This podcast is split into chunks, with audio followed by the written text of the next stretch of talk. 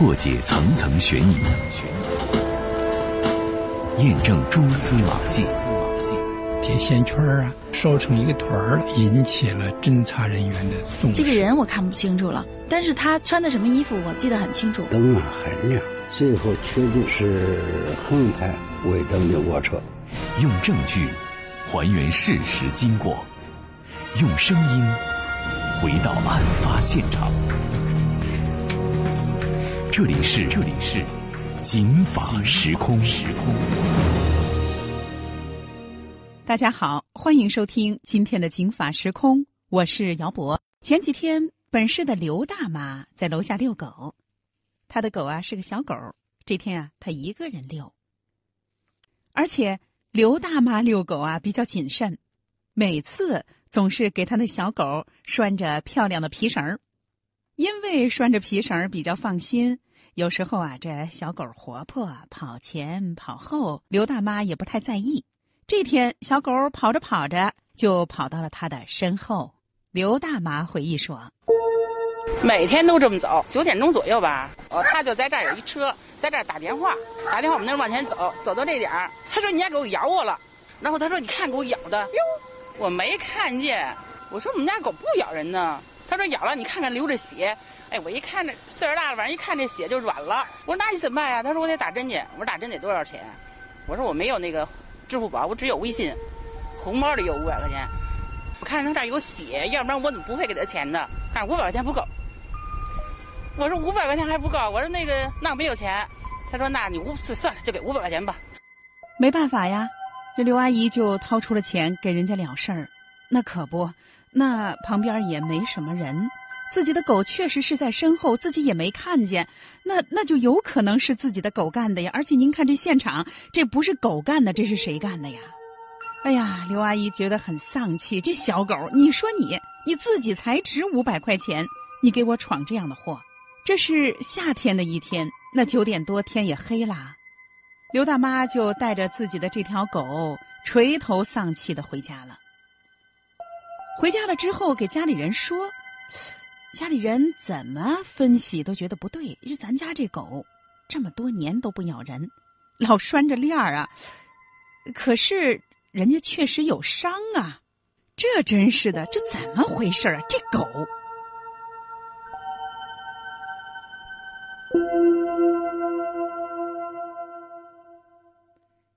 还是那几天，本市的李大爷也在家门口遛狗，不过啊。李大爷啊，心大，没拴链儿。不一会儿，迎面就走过来个小伙子。哎，他就眼瞧着啊，他们家这没拴链的狗就颠颠的跑了过去了。一晃神儿，这对方就冲着他走过来了，拽住了他，说呀：“你看，你家这狗把我咬了。自家的狗没牵绳儿。”大爷知道理亏，一看，哟。人家对方啊还真有伤呢，他就提出来说：“要不我我我带你到医院去打针呢？”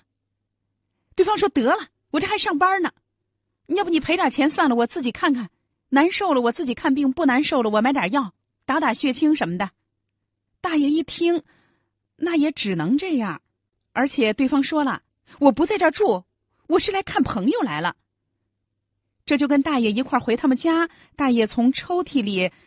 拿出了一千块钱，这赔了钱，大爷也挺丧气。这我家的狗，它这么多年也没咬过人啊。可是今儿这事儿真怨不得人家。我这狗，我确实是冲着人家跑过去了，我也看见了，人家也有伤啊。这真倒霉，这狗你怎么把人咬成这样啊？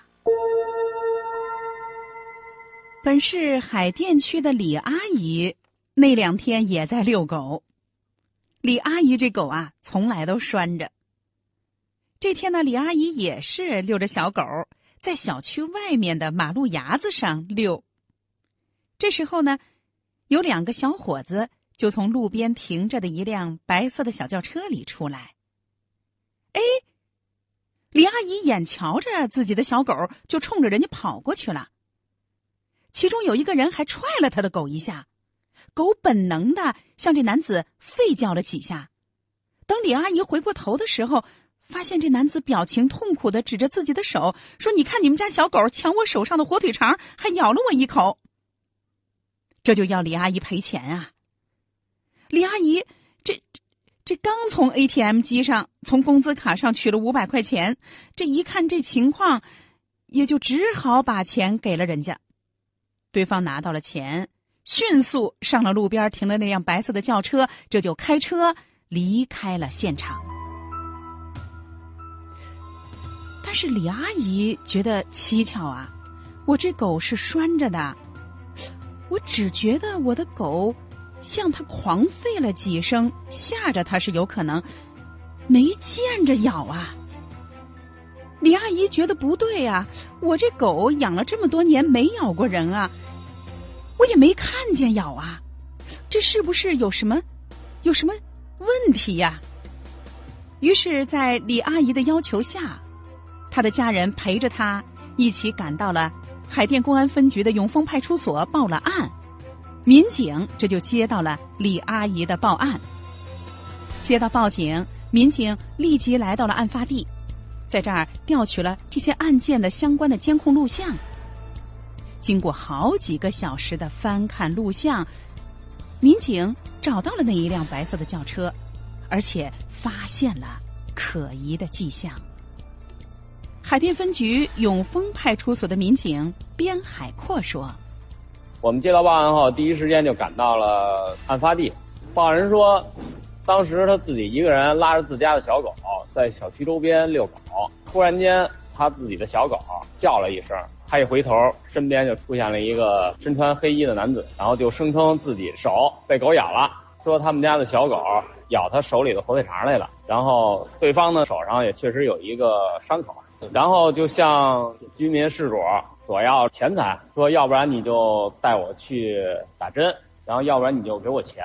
当时是跟事主要了一千二百块钱，事主通过讨价还价，然后最终是五百元。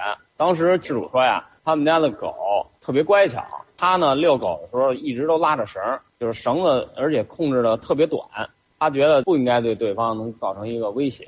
那民警发现了什么蹊跷事儿呢？原来呀，民警发现这辆白色的轿车之前在这个小区的周围一直转悠，车开得很慢，不像等人，又不像等车位，因为这一块啊车位很多。直到他们看到大妈带着小狗出来了，这车呢就停在了附近，而且那两个人是径直走过去的。关键是拿了钱又立刻走了，这哪像临时停车？这更像办事儿啊！我们接到报案之后呢，就第一时间就是到现场了解情况之后，就前往小区物业去调取周边的监控摄像头，然后通过几个小时的查看吧。发现了视频当中有一辆可疑车辆，在当天早上案发之前，在小区周边一直在转。视频中显示，他们发现这个事主之后，就将车停在了事主附近，敲诈勒索的这个嫌疑人就从车上下来了。哦，从视频里看，就是尾随了事主一段，趁这个事主不注意，或者说目光没在狗身上的时候，用脚踢了狗一脚，然后就发生了这个案子。通过这辆可疑车辆。排查视频，发现了可疑车辆的这个车牌号。通过这个车牌号，我们找到了这是嫌疑人在租车公司租赁的一辆汽车。然后又通过咱们公安信息查询同房人，发现了这两名的嫌疑人吧。通过工作发现该车一直活动轨迹都在顺义，然后我们就前往顺义去排查。十二月三号，我们发现这辆车一直停靠在顺义某医院的。路边，然后通过蹲守将在医院看病的嫌疑人给抓获。我们通过租车公司上海的这个租车公司，通过他们技术手段给我们定位。然后另外一名嫌疑人是抓获驾驶车辆这名男子之后，前往他们那个暂住地，将另外一名嫌疑人抓获。车是租的，不是自己的。车呢在小区门口转悠，不像是办事儿，更像是 作案。那凭什么警方就认为这几个人他就是犯罪嫌疑人呢？而且这几个犯罪嫌疑人还正在医院看病，那病那是不是就是狗咬的？那可见是真伤啊！那为什么民警就认为这不是被狗咬，而是犯罪？姚博，欢迎您继续收听今天的案件。令人深思，判决如下：赔偿一千三百八十一万五千零八十五元。使人感慨。一个叫昆明公安局什么刑警中队的队长拿了这些文件，还逮捕令牵动人心。发现海淀区的有一个网站上被人发了大量的招标广告。岁数大了，晚上一看这血就软了。警法时空，和您盘点二零一八那些影响我们的案件。看到在租赁公司挂靠的租来的车游走在一些小区，看到有遛狗的老人，这就停在路边装作逗狗。民警掌握了相关的监控信息之后，这就收了网，把这两个犯罪嫌疑人抓获了。回到了派出所，经审讯，民警得知，嫌疑人姓冯，姓许，是老乡，两个人同村。这两个人交代啊，说我来北京啊一个多月了。哎，在北京啊，就被狗咬了二十多起了。一般呢，那都是白天来啊，呃，早上七点就出门，晚上十八点是遛狗的高峰啊，就开始被狗咬。那咱们来听边警官的介绍。据两名嫌疑人交代，他这个作案手段是从网上学习到的，就之前在外地可能有过类似的案件，他们在新闻上看着。最多敲诈了一笔是五百元，最少也有二百元左右。在北京作案，涉案金额大概在八千左右。嫌疑人从在山西太原就一直从事这个事儿，然后他交代他在外地做了二百二百多起。就他们说啊，在那个太原那边天冷了，然后街上人也不多了，所以有人就说来北京，北京人多也有钱，到北京做这个比较合适。然后他们就一路驾车赶到北京。那您看，这有人啊是真人碰小狗，碰瓷儿。这最早啊，实际上是在古玩行业。别说啊，您怕这街上啊举瓷碗的人，我都怕。那天呢，我在立交桥底下骑自行车，哎呦，我就看到一大妈手里托着一个精致的盘子，哎呦，我心想，大妈，您这立交桥底下逆行非机动车道，您还举一盘子，您是要碰瓷儿吗？我很警惕，于是呢，我离他很远。这碰瓷儿啊，它是个古行当呢。个别的不法之徒在摊位上啊，买或者拿一些啊不值钱的所谓的瓷器啊装古董，然后呢，别有用心的啊就把这特别易碎的瓷器啊往路中间摆，或者放在手上啊，专等别人不小心碰，那他就可以借机讹诈呀。那咱们一块来听听这个案件当中这几个被抓获的犯罪嫌疑人他们是怎么布这个局的。犯罪嫌疑人徐某供述说：“通过碰瓷，居民在遛狗的时候，去接近靠近小狗，一般他手里会拿着一些食物。趁事主不光没在这狗的身上的时候，主动去挑逗一下这个狗，然后这个时候就是大叫一声，或者说是踢狗一脚，让狗有这个反应。反应之后，事主一看说怎么了，然后这时候他就会。”把这个食物丢在地上，说：“你看，你家的小狗咬我的手里食物，然后把我咬伤了。”您瞧瞧，真人碰狗的词儿啊！而且啊，他们是屡屡得手啊。犯罪嫌疑人冯某说：“他们也不是天天都出来干这活的。”咱们来听冯某的供述：想出来的时候就出来嘛，一周出来，有的时候三四次，有的时候四五次嘛，这就是随便嘛，就是在路上面转嘛。就是装性狗嘛，就是看见小狗的时候先弄破手手嘛，用刀片割嘛。具体的做嘛，就就就是拿个火腿肠嘛，咬开嘛，然后手弄破了，逗人家小狗嘛。就是小狗嘛，就是一起走嘛，我跟跟他一起走嘛。就是你家小狗把抢我东西，抢我火腿肠，然后把我手咬破了。你看怎么弄？还是去打针？还是怎么说的？他要是承认了，咱就说去打针。嗯，有的时候两三百，有的时候三四百嘛。所以您看，那天在医院抓住他们的时候啊，当时那家狗主人呢就还挺善良的，陪他们去打针呐。他们为了效果逼真，有时候那一刀子扎下去，扎破自己的手指啊。老年人一看，哎呦，这鲜血淋淋的伤口，那现场就慌了神儿，稍一动摇就信以为真，就掉进了他们的骗局。冯某供述说：“牵个带出门遛弯带个狗，然后那个人要是狗要是不牵的话，然后就过去逗他，然后就告诉他说是咬的。如果人家承认了，就就就让人家随便用个什么刀片、牙签什么的给扎破了，不就完了嘛？就这样，就这么过程，过程就这么样。而且这个好像很简单似的，然后不承认就回去，就就路上骑开着车看见有人遛了，没人遛看不见就拉倒。因为这个路上面嘛，人家有的农村树林子里头啊，或者什么哪儿，人家那个遛大狗的他不拴嘛，不拴他不就理亏了嘛？然后就就说嘛，看见了就拉倒，看不见拉倒了，就这样。就这么个过程，有的给个一百、二百的、三百的，反正也是反正我记得最多的人家给过他五百块钱，也不是说找老人，关键是看人家你你不拴上，你肯定有那不拴的，人家你要这你你想想你遛个小狗，你把狗拽在手手怀里面，不能说跑去说你家狗咬它了，肯定你那狗你不拴，它到处乱窜，它肯定就说你你看不见，是没有选择目标。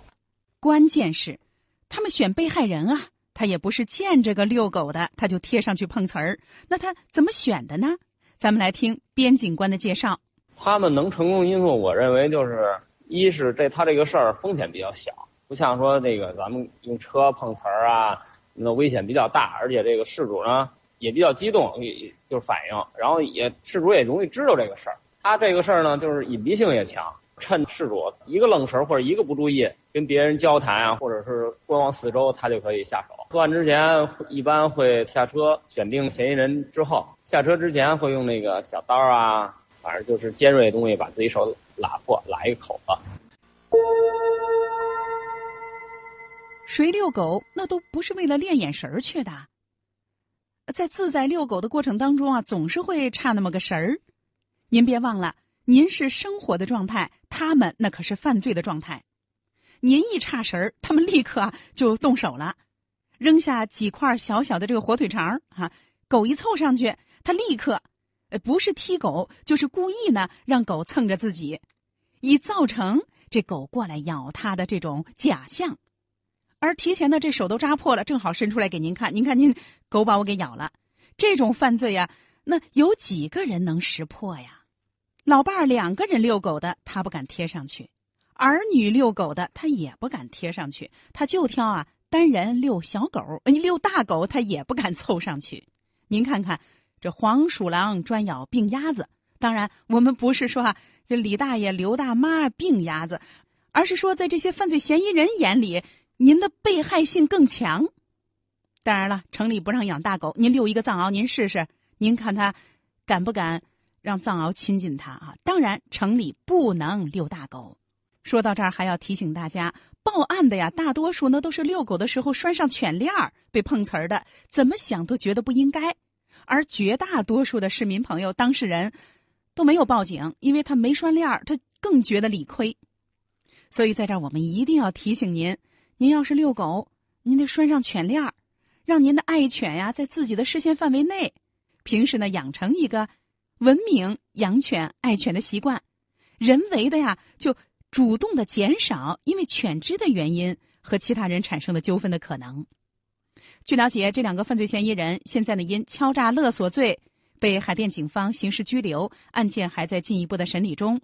在这儿呢，我们也给大家发布一个征集线索：在二零一八年的十月到十一月期间，遛犬的市民，如果您也遇到过类似的手段被敲诈勒索。请您和海淀分局永丰派出所的副警官联系，联系电话是六二四七二八四四。遇到类似的责任纠纷，别着急，别害怕，及时报警求助。最后，咱们再来听听边警官的提示：提示广大市民文明养犬，出门遛狗的时候一定要拴好绳子，把自己的爱犬放在自己的视线范围之内。不要随意捡拾路边的食物。如果遇到类似的情况，请第一时间选择报警。有一类犯罪，它就是黑吃黑啊，黑吃灰。您不是遛狗不拴链吗？那就容易啊，被他看到这个心理上的这个弱点。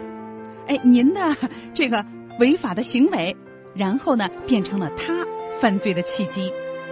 您不拴链，物业不说您，邻居不劝您，警察呢一时半会儿也没管您。您看，被碰瓷儿的看上了，所以咱们出门的时候要遛狗，先要依照相关的法律法规规范好自己的行为。遵守法律法规，给自己更多的保障、更多的约束，也给自己更多的安全。今天的《警法时空》就是这样。姚博，感谢您的收听。